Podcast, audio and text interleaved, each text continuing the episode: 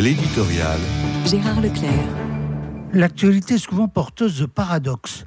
Prenons l'exemple des États-Unis. D'un côté, nous sommes en présence d'une situation intérieure très tendue, notamment du fait de l'inculpation dont l'ancien président Donald Trump est l'objet.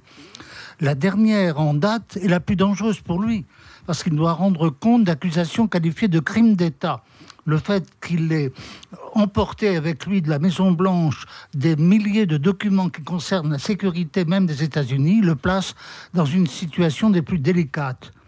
Mais en même temps, Donald Trump continue à recevoir l'appui d'une partie considérable de l'opinion américaine et ses ennuis judiciaires alimentent un véritable climat de guerre civile.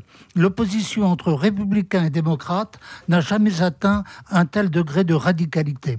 En même temps, le chef de la diplomatie de cette même puissance américaine vient de se rendre à Pékin pour tenter d'établir avec la Chine un climat de détente dont les deux interlocuteurs ressentent la plus grande nécessité. États-Unis et Chine sont en concurrence pour le leadership mondial. Et cette concurrence est à la merci d'un débordement qui mettrait le monde en danger d'une guerre effroyable, ne serait-ce qu'en raison de la question de Taïwan.